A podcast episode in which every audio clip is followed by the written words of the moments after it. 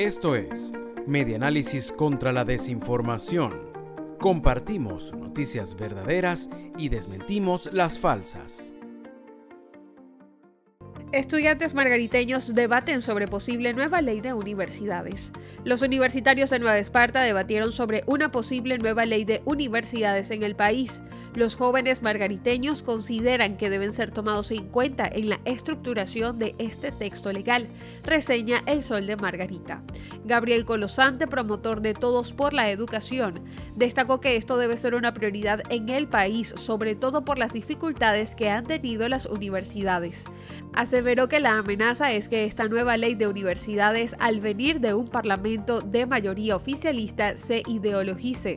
Colosante explicó que la actual ley de universidades data de la década de los 70, cuando no existía el Internet o redes sociales. Colosante también dijo que la educación no es gratuita en Venezuela en la actualidad, por lo que los estudiantes no gozan de ninguna providencia estudiantil. Asimismo, relató que los sueldos de los profesores universitarios no son competitivos y ni siquiera supera a los de Haití. Esto fue Medianálisis contra la Desinformación.